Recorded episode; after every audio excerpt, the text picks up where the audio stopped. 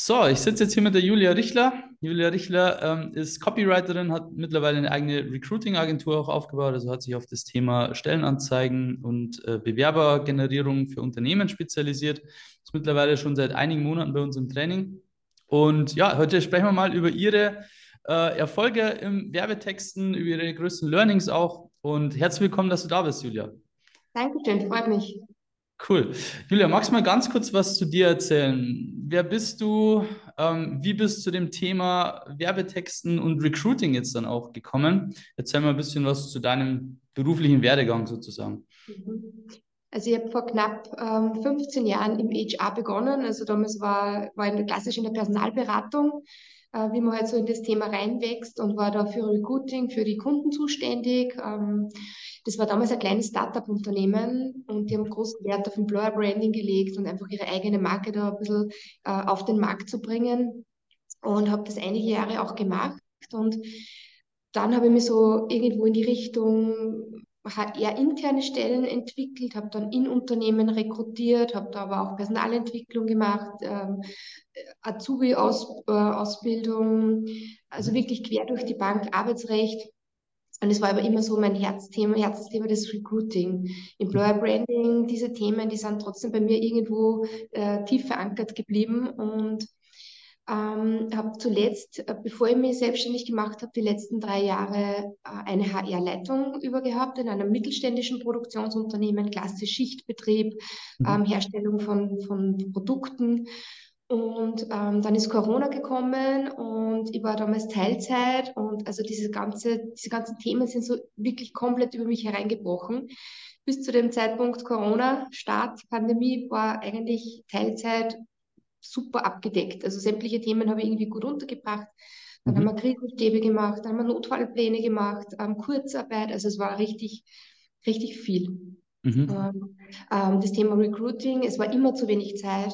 Äh, Employer Branding haben wir gar nicht gehabt. Also es war wirklich so ein altes ähm, ja, äh, Produktionsunternehmen aus den 70er Jahren. Also das war klassisches äh, Offline-Unternehmen quasi noch, ja. Genau, und wir haben dann neue Marketingleitung bekommen, aber das war irgendwie so schleppend.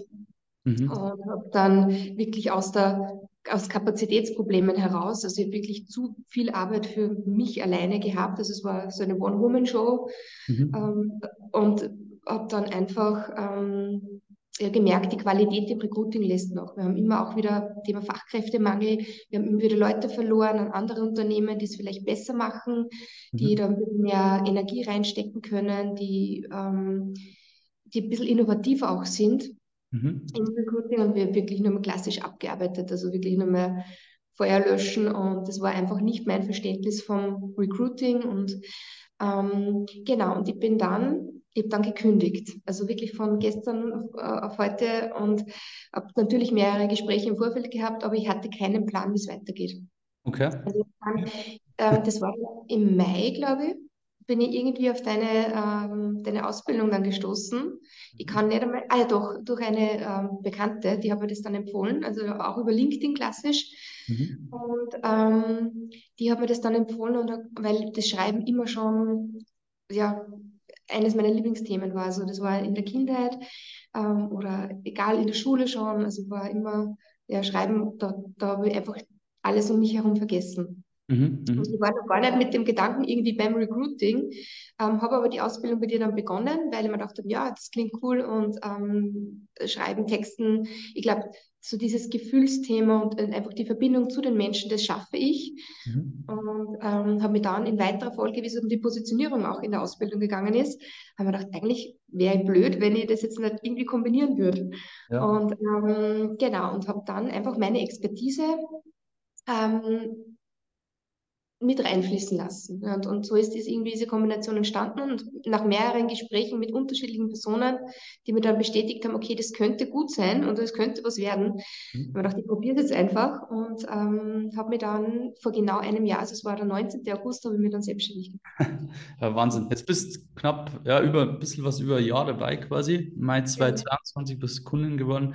Ähm, wie, wie war das für dich? Also war das schwierig für dich, eine Positionierung zu finden? Weil am Anfang, also haben viele halt das Problem, sie wissen halt nicht, okay, wie soll ich mich positionieren? Ja, und da hast du eigentlich einen sehr, sehr smarten Ansatz gewählt, weil du gesagt hast, hey, ich habe da berufliche Vorerfahrung, habe mit dem Thema eigentlich die ganze Zeit zu tun. Ich weiß, was da falsch läuft, ich weiß, wie man es auch besser machen kann. Und jetzt kombiniert mit der Fähigkeit, Werbetexten kann ich halt auch richtig gute Stellenanzeigen erschreiben. War das für dich schwierig, die passende Positionierung zu finden? Mm, anfangs schon, mm, ehrlich gesagt. Also ich habe äh, dann aber trotzdem relativ rasch bin ich auf das Thema gekommen. Also mhm. ähm, ich glaube, es hilft schon, wenn man in dem Bereich entweder gut ist in einem Hobby zum Beispiel oder einfach eine persönliche Verbindung zu dem Thema hat, weil man die Kunden dann ganz anders überzeugen kann. Ja. Also ob es jetzt beruflich ist oder ob es jetzt privat ist, das, dieses Interesse oder die Leidenschaft, sage ich jetzt mal, ist mehr oder weniger egal. Natürlich hilft es, wenn man professionell schon ein bisschen mehr Erfahrung hat. Auf der anderen Seite glaube ich, wenn man da wirklich auch privat irgendwie Affinität zu bestimmten Themen hat, dann hilft es genauso. Und wenn man weiß, wovon man spricht. Das, das ist einfach das A und O, einfach Zielgruppenverständnis zu haben. Genau. Das, und das hast halt du eigentlich von Anfang an mitgebracht. Also ich kann mich nur daran erinnern, wir haben eh schon im Vorfeld drüber gesprochen, an deinen ersten Auftrag, ähm, wie du es reingepostet hast. Das war eben auch für Stellenanzeigen. Ähm, und cool, dass du dann dabei geblieben bist und dass es jetzt so, so gut angelaufen ist. Was, was würdest du sagen, wie wichtig ist Employer Branding und Werbetexten beim Recruiting? Ja, es ist eigentlich das Um und Auf. Also wenn ich jetzt meine Botschaft, die der Arbeitgeber einfach hat, ja, also die Botschaft der Kultur, wenn ich die nicht klar vermitteln kann mit meinen Worten, das so, dass sie beim Bewerber oder auch beim Mitarbeiter ankommen. Es ist egal, ob es jetzt um externe oder interne Kommunikation ins Unternehmen geht. Wenn ich diese Botschaft nicht transportieren kann und so schreiben kann, dass der Mitarbeiter das versteht und dass er sich gut aufgehoben fühlt und abgeholt fühlt, ähm, dann kann ich auch heutzutage, sage ich jetzt einmal, gerade in den letzten Jahren, wie die Entwicklung war, dann kann ich auch nicht ähm, irgendwie Fachkräfte für mich gewinnen oder meine Mitarbeiter halten. Mhm. Ich muss dieses Warum und diese Botschaft einfach die, das zu vermitteln, das schaffe ich mit Worten, wenn ich es gut mache. Und ich glaube, da kann man sich dort trotzdem als Arbeitgeber vom Markt gut abheben. Ja, gerade jetzt ist halt immer, immer wichtiger, dass du halt einfach äh, dich abheben kannst, genau, von den 100 anderen Mitbewerbern mhm. in der Region im Endeffekt.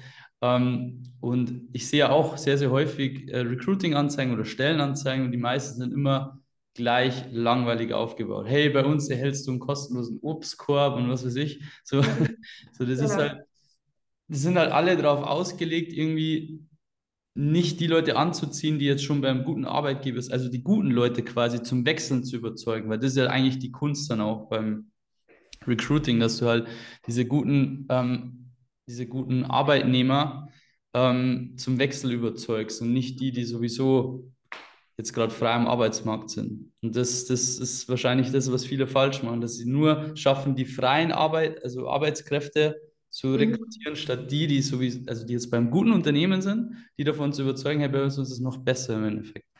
Ja. Ähm, genau. Genau, also diese, ähm, wenn ich das kurz mit den Zahlen belege, 5% sind aktiv auf äh, Suche und 62% sind latent suchend, also interessiert und würden sich bewerben, wenn sie was Passendes finden würden. Und dieses, diese 62% ist ein riesen, riesen Hebel, den ich als Unternehmen auch habe. Und das, glaube ich, vernachlässigen sehr, sehr viele. Weil die 5% die jetzt auf Arbeitssuche sind, die mag man vielleicht eh nicht mehr haben. Ja, also, ja es ist, ist so, ja. Genau. Und, ja. genau. Und, und darum geht es, dieses Potenzial einfach für sich zu nutzen.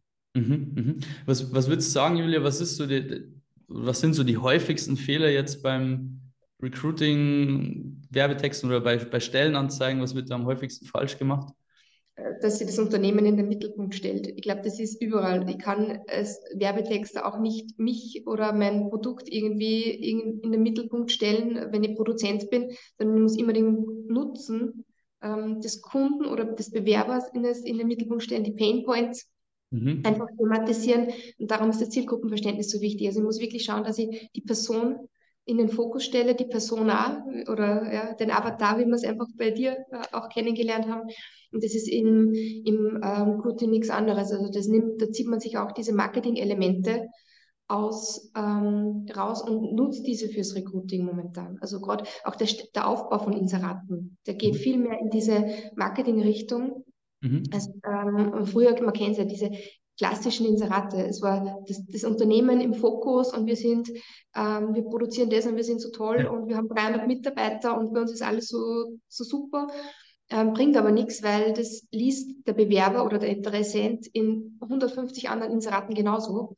Mhm. Ähm, das heißt, wenn ich jetzt wirklich diesen Nutzen und auch das Bedürfnis von, meinem Gegenüber, ich muss, ich muss mir vorstellen, wer liest denn mein Inserat und wen möchte ich für mich gewinnen? Wenn ich dieses Bedürfnis in den Mittelpunkt stelle, ähm, dann kann es einfach nur gut werden, weil äh, dies, diese Person, die, die liest es und denkt sich, okay, super, es, ich habe zwar einen tollen Job, ja, aber ich würde mir das ganz gerne mal anhören. Und wenn ich den Bewerber mal so weit habe, dass er sich zu mir ins Unternehmen bemüht oder dass er mit jemandem am Telefon sprechen kann, dann ist das natürlich das Um und Auf. Und was dann dazu kommt, ist noch, natürlich muss die Kommunikation, die ich so nach außen trage, mit meinen Inseraten oder mit der Karriereseite oder mit den Ads-Texten, ist, also das ist das Komplettpaket, mhm. dann muss auch die Kommunikation natürlich nach innen so sein, weil ich kann ja nach außen irgendwie ähm, so super und, und, und gefühls- äh, oder so emotional auftreten und dann intern ist der Prozess wieder komplett mhm. äh, anders, ist der Bewerber sowieso wieder weg. Aber es muss einfach zum Unternehmen passen. Und wenn ich das, wenn ich da ein bisschen einen, einen Wert drauf lege und mir auch intern bemühe, dass der Prozess, der Bewerbungsprozess so gut weitergeht, dann, ähm, dann hat auf jeden Fall das Werbetexten auch in Stelleninseraten oder in, in Direktansprache-Nachrichten. Es ist dasselbe. Also egal, wo es um Bewerberkommunikation geht, das lässt sich überall ähm, gut anwenden. Mhm. Zu Headhunting dann meinst du quasi so direkt. Genau, auch, äh, auch in diesem Bereich. Man merkt da definitiv den Unterschied. Okay, ja, cool. Mhm.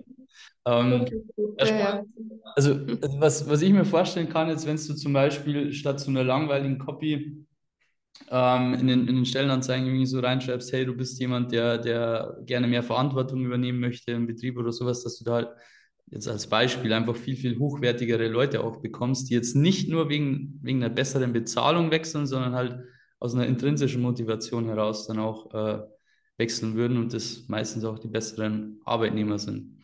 Genau. genau. Weil wenn sie nur wegen, wegen besseren Bezahlung wechseln, ist halt die Gefahr, dass sie halt, wenn das nächste Angebot kommt, der nochmal 5% mehr zahlt, dann wieder wechseln. Und das ist halt genau. dann auch nicht sinnvoll. Ähm, cool. Ähm, Julia, was war denn so die, die größte Angst jetzt, bevor du bei uns äh, gestartet bist? Oder was war so, was war so deine größte Skepsis?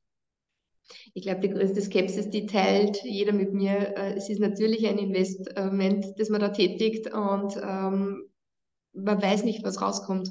Mhm. Also man, man, man, es ist irgendwie so, weil es komplett was Neues war, äh, es ist so ein Sprung ins kalte Wasser. Mhm, mhm. Also hattest du die Sorge, okay, äh, klappt es auch wirklich so, wie es der Michael sagt, oder klappt es mhm. vielleicht auch gar nicht? Mhm. Genau. Aber hat sich gelohnt jetzt rückwärts. hat sich gelohnt, ja. Definitiv. Gut. Ähm, was, wo, wo, stehst du jetzt?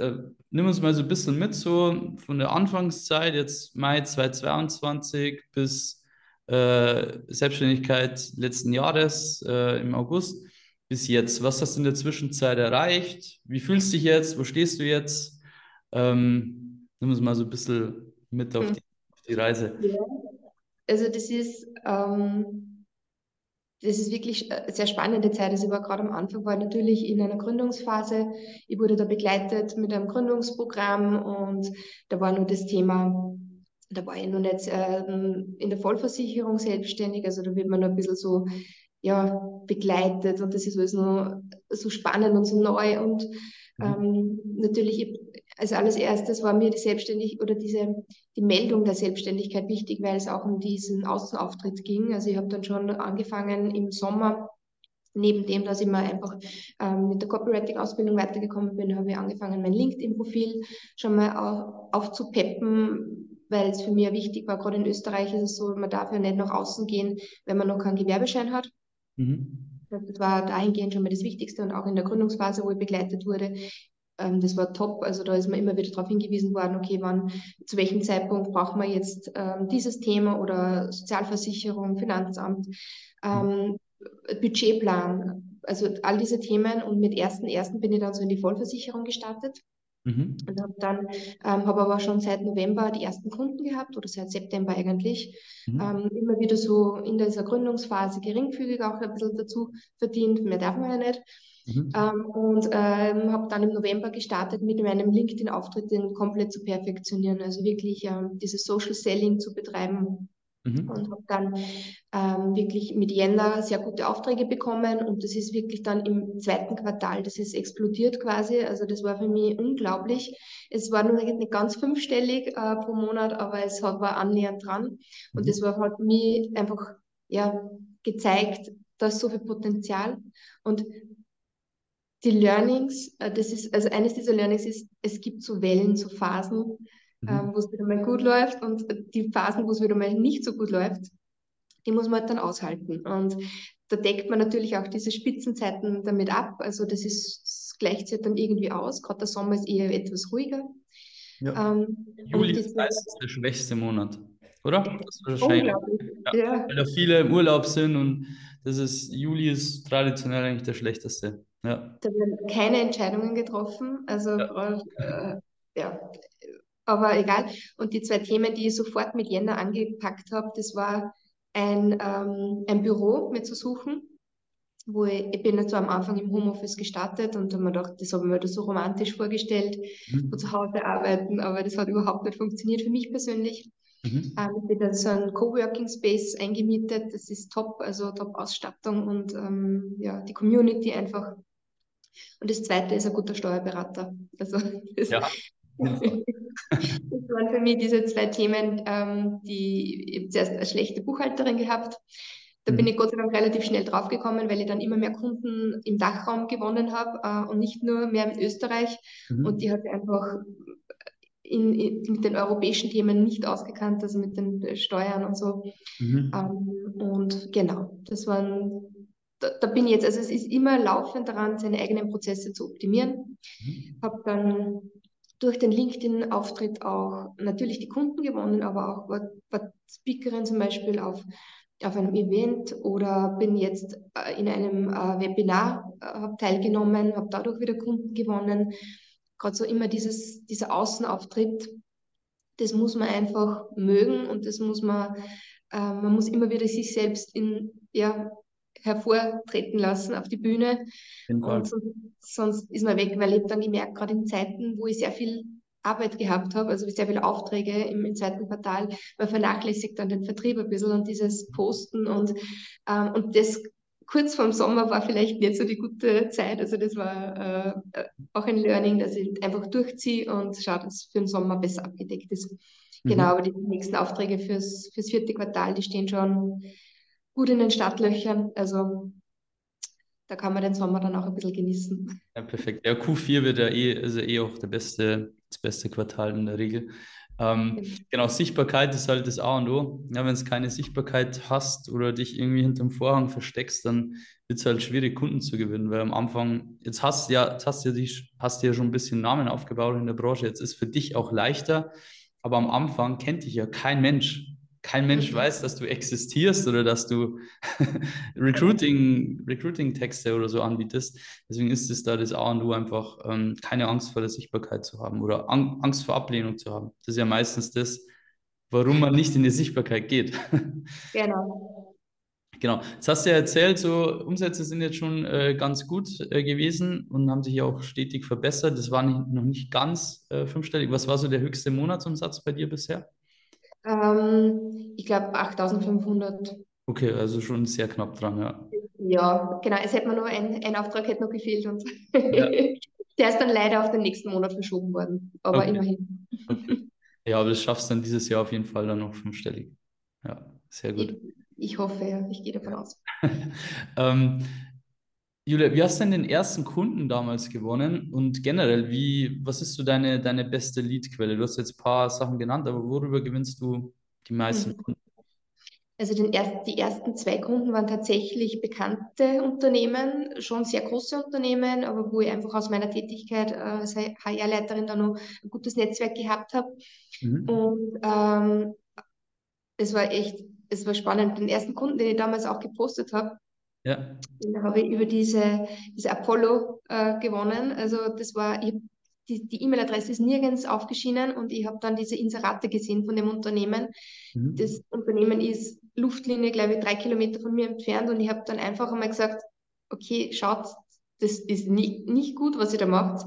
Ja. Und ihr habt auch keine Karriereseite. Also das war tatsächlich so, dass das Unternehmen eine super Produktseite hatte, aber keinen Text auf der Karriereseite, sondern nur die Stelleninserate. Mhm. Und dieses Komplettpaket habe ich ihnen dann, ähm, durfte ich dann verkaufen. Also das war wirklich sehr, sehr gut. Habe dann auch in weiterer Folge äh, noch weitere Aufträge bekommen dadurch. Mhm. Aber das war so diese erste Bombe, die für mich da, also es war unglaublich, wie das eingeschlagen hat. Mhm. Ähm, und genau, das, das war dann, ich weiß nicht, das war November. Und ich habe mir gedacht, okay, mit 1. Jänner geht's los. Also es muss jetzt irgendwie, ich muss jetzt schauen, dass ich meine Aufträge für Jänner bekomme. Mhm. Und habe dann ähm, eine, wie soll man sagen, so einen Kurs, ja, oder eher so über LinkedIn äh, Social Selling gemacht mhm. und mache tatsächlich, ich sage jetzt wirklich mit zu 99 Prozent äh, meiner Umsätze über LinkedIn. Okay, also das ist so dein Haupt-Lead-Kanal äh, quasi. Mhm. Natürlich die ganze äh, Community, die ganze HR-Welt ähm, bewegt sich dort. Mhm. Also es war immer Xing, LinkedIn, dann ist Xing irgendwie so jetzt gerade am absteigenden Ast. Immer, ja. genau. Und LinkedIn, glaube ich, ist gerade, was HR oder Vertrieb oder so betrifft, ist richtig cool. Mhm. Genau. Aber das muss, auch, das muss auch die Kunden zu einem passen. Also ich kann keine, ja. ähm, keine Ahnung, irgendwelche ähm, Beauty-Produkte verkaufen. Vielleicht gibt es nur einige Hersteller, die dort unterwegs sind, aber sicher nicht diese Masse, die ich normalerweise im HR dort erreiche. Ja, voll. Also LinkedIn ist für, für manche Zielgruppen unerlässlich, jetzt HR zum Beispiel. Ähm, aber zum Beispiel für Online-Jobs ist das jetzt nicht die richtige Plattform, weil da viel zu wenig Online-Job-Betreiber drauf sind. Ähm, was sind so deine, deine größten Learnings jetzt äh, bei der Kundengewinnung über LinkedIn? Also die größten Fehler, die man machen kann? Ja, ich sage jetzt mal, das der größte Hebel. Vielleicht fangen wir mit dem an. Der größte Hebel ist, dass man auch diese Pain Points ähm, thematisiert beim Kunden. Also man schreibt, man postet einfach, man schreibt drüber und man kommentiert vielleicht bei anderen mit oder diskutiert mit und ähm, da baut man sich dann auch so seinen Namen auch irgendwie auf und diesen Trust, den man dann auch, weil die, die Kunden wissen dann, okay, die weiß, wovon wir sprechen oder wie es uns geht. Mhm. Ähm, Thema Kapazitätsthemen äh, mit, mit Personal oder mit Kündigungen etc. Also wenn man das thematisiert oder wie lange eine Stelle unbesetzt bleibt, äh, was da für Geld einfach auf der Straße bleibt. Ja, das ist wenn man das, Summen, ja. enorme Summen und dann kann ich natürlich damit auch äh, besser argumentieren. Mhm. Ähm, und äh, das größte Learning ich glaube, einfach authentisch zu bleiben. Also ich, ich würde mich nie verstellen und was, was da überhaupt nicht mehr funktioniert, sind diese klassischen Hooks in den, ähm, in den Postings, wie du mit bla bla bla so und so viel Geld sparst. Ähm, da muss man wirklich auf die Menschen eingehen und ihnen da aus dem Herz sprechen und dann funktioniert es besser. Genau, also Copywriting im Endeffekt.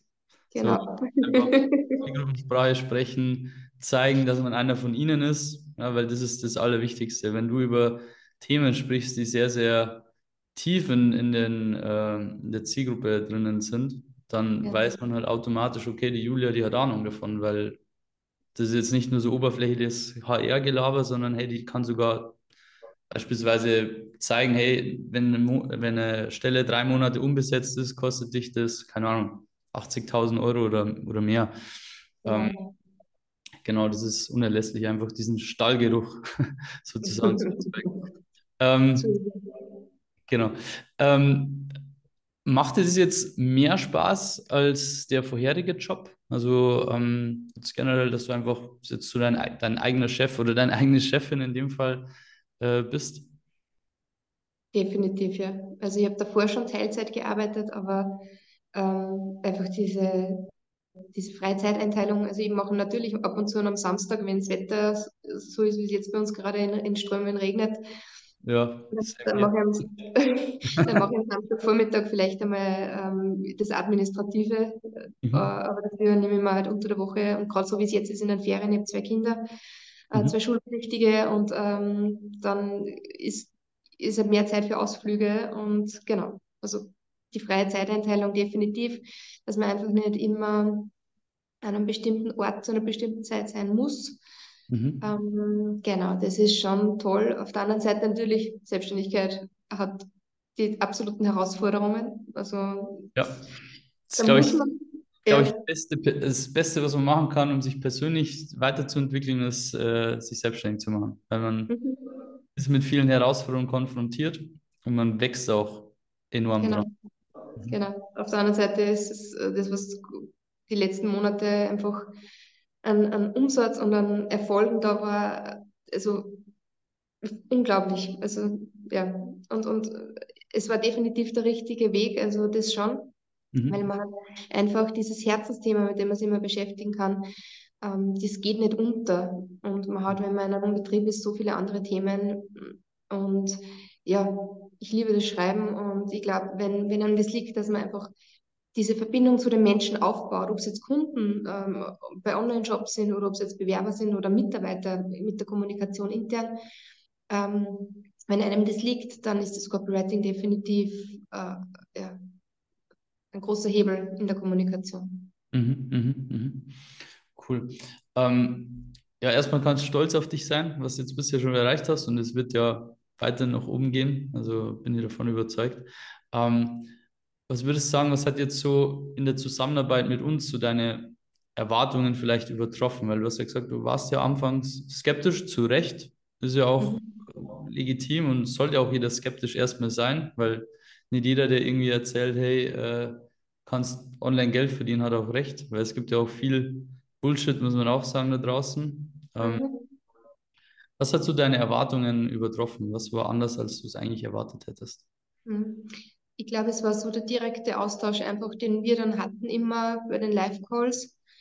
Ähm, natürlich das Fachliche, die fachlichen Themen, äh, die man dann im Selbststudium einfach nach seinem eigenen Tempo durchziehen kann. Ich habe zu dem Zeitpunkt Gott sei Dank frei gehabt. Also ich war schon aus meinem Job draußen und habe das wirklich innerhalb von zwei Monaten, glaube ich, durchgezogen.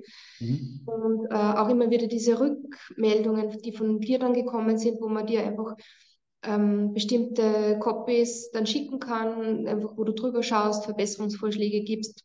Mhm. Und eben diese Community, wo man natürlich neben dem Schreiben an sich, ähm, aber auch das Thema Kundengewinnung, Zielgruppen, ähm, Verständnis oder wir sind auch teilweise auch auf andere Themen eingegangen wie Selbstständigkeit, Finanzamt. Also wir haben auch diese Themen mitbesprochen. Mhm. Preisbindung war, glaube ich, für mich dieser Game Changer, mhm. weil ähm, ich habe meine Preise damals, also ich, ich komme nochmal zurück auf das Facebook-Posting. Ja. Bei diesen Preisen bin ich dann, ich habe es natürlich ein bisschen gesteigert, aber das war so, es hat funktioniert. Mhm. Und ähm, dann bin ich bei dem Preis hängen geblieben und dann hat sich das in meinem Kopf so manifestiert, dass, dass man dachte, okay, das ist möglich, mhm. diese Preise auch beim Kunden zu, ähm, zu ja, fordern oder wie man sagt, oder einfach aufs Tablett zu legen und einmal zu schauen, okay, was, wie reagiert der Kunde? Mhm. Mhm. Ja, das sind so diese verschiedenen Ansätze, die einem dann trotzdem auch in den Start der Selbstständigkeit auch helfen. Mhm. Ich glaube, das war so dieser Mehrwert, weil ich glaube, andere Copywriting-Ausbildungen, die vielleicht thematisieren nur das wirklich das Fachliche, wie schreibe ich jetzt richtig Copies, aber auch dieser Austausch untereinander, es war trotzdem immer sehr familiär in der Gruppe. Also wir haben da einen sehr netten Umgang einfach miteinander immer gehabt. Jeder hat so seine anderen Herausforderungen. Und auch wenn man jetzt nicht offensichtlich mit, einem, mit einer Frage gekommen ist, dann haben immer für sich wieder was mitnehmen können. Also ich bin so ein Typ, ich bin nicht gern ähm, ja, vor der versammelten Mannschaft und schalte mir das Mikro ein. Also ich war immer so diese stille Zuhörerin, aber es hat mir dann trotzdem auch was gebracht. Also mhm. egal wie aktiv man sich einbringt, diese Live-Calls waren, waren definitiv ein Mehrwert. Mhm, mhm. Ja, ist ja das, was wir immer wieder auch sagen, hey, schau einfach, dass du in die Live-Calls kommst, egal ob du Fragen hast oder nicht. Alleine das Zuhören bringt, dir schon, bringt dich schon weiter im Endeffekt. Mhm. Es gibt ähm, Themen, die weiß man vorher gar nicht. Da sind die ja, auch genau, genau, weil, genau, weil es werden dann Fragen gestellt, wo du denkst, hey, stimmt, dieselbe Frage hätte ich eigentlich ja. genau. ähm, genau. Cool. Ähm, was war so rückwirkend betrachtet jetzt so das, das, das größte Learning, ähm, was du jetzt äh, gemacht hast, die letzten eineinhalb Jahre sind es jetzt fast, also in Bezug auf Copywriting oder Selbstständigkeit generell?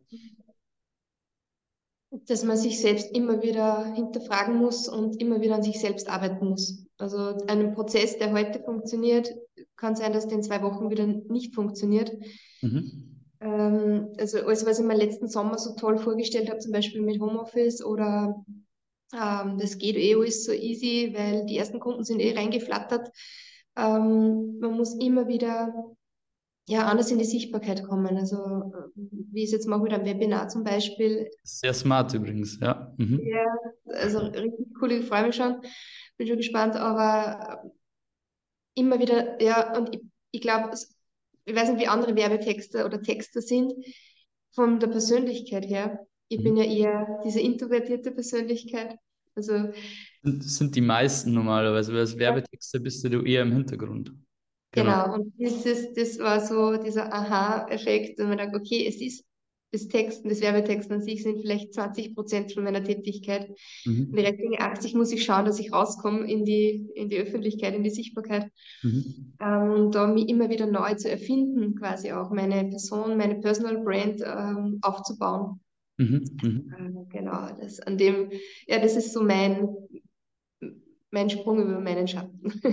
okay, aber war gut, oder? So, es, es, es, fühlt sich gut an, wenn man durch die Angst hindurchgeht oder durch die. Ja, das auf jeden Fall. Cool. Mhm. Ähm, was würdest du jetzt jemandem raten, ähm, Julia, der vielleicht an einem ähnlichen Punkt ist wie du vor eineinhalb Jahren, der sagt, hey, ich würde mir gerne was Eigenes aufbauen. Ich weiß allerdings noch nicht mit was oder vielleicht weiß ich schon mit was, vielleicht auch mit Werbetexten. Ähm, aber ich traue mich noch nicht ganz, so den, den, den Schritt zu machen. Was würdest du jemandem raten?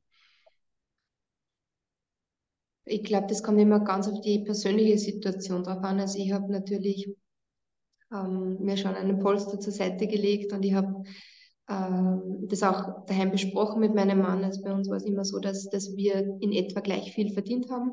Mhm. Ähm, und das ist natürlich, wenn ich dann wegbrechen würde mit meinen Finanzen, wäre das ein Riesenthema gewesen. Mhm. Ich glaube, das kommt ganz auf die persönliche Situation drauf an. Wenn man sich noch nicht sicher ist, man kann es ja mal in der nebenberuflichen Tätigkeit versuchen. Auf der anderen Seite kann man nie die volle Energie reinstecken, ähm, die, die man eigentlich hätte. Und ich glaube, wenn man so einen 9-to-5-Job hat und dann am Abend oder am Wochenende noch ähm, Copy schreiben muss und kreativ sein sollte, oder ähm, wird es vielleicht schwierig. Mhm. Ähm, oder man macht das Ganze in Teilzeit. Ähm, ich habe jetzt auch schon mit mehreren gesprochen, die nebenberuflich tätig sind äh, oder waren und sie jetzt voll äh, in die Selbstständigkeit getraut haben. Die haben jetzt auch gesagt, es wäre früher besser gewesen, wenn sie es früher getraut hätten, das Ganze ähm, voll beruflich zu machen. Mhm. Ähm, aber ich würde sagen, einfach einmal machen. Also das ist, wie gesagt, wenn die persönlichen Voraussetzungen passen, dann kann man es ja aufgrund der Arbeitsmarktlage ist es ja wirklich so, dass ja jetzt aktuell vielleicht nicht so viel verloren ist wie vor ein paar Jahren noch, wo man diese Sicherheit im Job natürlich brauchte. Mhm. Aber ich würde sagen, einfach mal riskieren und einfach mal machen. Und mhm. äh, es kann, wie man sieht, immer was Gutes dabei rauskommen. Auf jeden Fall, auf jeden Fall. Ähm, klar, es ist natürlich nicht so einfach, wenn man es nebenberuflich macht. Es ist anstrengender, definitiv. Aber es ist halt wichtig, dass man dann ähm, wenn man jetzt zum Beispiel noch nicht so krasses Polst, äh, Polster aufgebaut hat, dass man es einfach nebenberuflich startet und dann Stück für Stück mhm. reduziert, so, ein, so einen Übergang macht, so ein, so ein Fließenden im Endeffekt. Genau. Cool. Julia, jetzt haben wir auch viel über dich, über Werbetexten, über unsere Zusammenarbeit gesprochen, aber auch viel über das Recruiting. Ähm, ich habe ja viele Texte von dir gelesen, deswegen weiß ich, dass du hervorragende äh, Werbetexterin bist, was Recruiting auch angeht, da absolut äh, geile Arbeit liefern kannst. Ähm, wenn jetzt ein Unternehmen zuschaut, das sagt, hey, du, wir bekommen irgendwie nicht die passenden Bewerber oder bekommen gar keine Bewerber, ähm, wie kann man dich finden? Wie kann man mit dir mal sprechen, um vielleicht äh, auch zusammenzuarbeiten? Mhm. Also ich bin, wie gesagt, vorrangig auf LinkedIn unterwegs. Ich habe aber auch eine eigene Homepage, RecruitText heißt die, mhm. recruittext.at. Mhm. Und ähm, genau, so äh, sämtliche Kommunikationsthemen, die jetzt wirklich nach außen, aber auch nach innen gehen, ähm, zum Beispiel Intranet oder irgendwie in diese Richtung, egal was mit Mitarbeitern zu tun hat, ähm, das könnte aus meiner Feder stammen, sage ich jetzt einmal.